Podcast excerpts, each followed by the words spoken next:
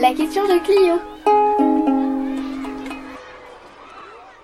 Bonjour Clio, tu as une question, je crois. Oui, bonjour.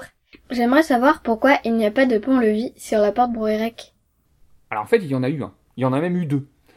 Euh, au, au Moyen Âge, le- cette porte, elle sert à garder et à surveiller l'entrée de la ville. Donc il faut bien sûr pouvoir très rapidement fermer les portes pour empêcher les, euh, les éventuels ennemis euh, d'entrer. Donc il y avait un fossé qui, euh, qui existait à cet endroit-là, et on avait donc dessus deux ponts-levis. Si tu regardes bien, tu vas voir, il y a deux ouvertures. Il y a une très grande, c'est ce qu'on appelle la porte charretière pour faire entrer les chariots, et à côté il y a une petite porte qu'on appelle la porte piétonnière pour, tu l'as compris, faire entrer les piétons. Si tu fais très attention, tu vas voir qu'on a dans la pierre la trace de l'emplacement où venait se ranger le tablier du pont. Le tablier, c'est la partie sur laquelle on marche, hein, qui est en bois et qui, se, relève. Et tu remarqueras aussi qu'on a deux grandes rainures dans la maçonnerie.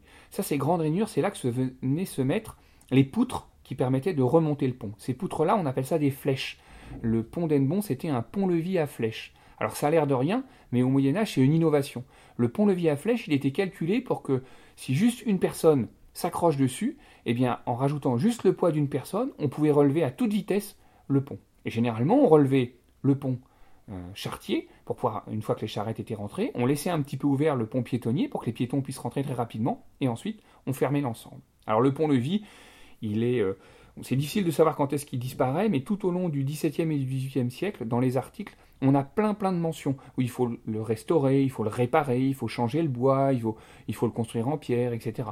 Et puis peu à peu, eh bien, il a été abandonné, le fossé a été, a été comblé, et puis euh, déjà sur les photos du début du XXe siècle, sur les vieilles cartes postales, on voit qu'il n'existe plus et qu'on a comblé le fossé et qu'on l'a et qu'on l'a supprimé. Ça répond à ta question? Oui, merci. Au revoir Clio, à bientôt. À bientôt. La question de Clio. Avec le service valorisation du patrimoine de la ville d'Elbeuf.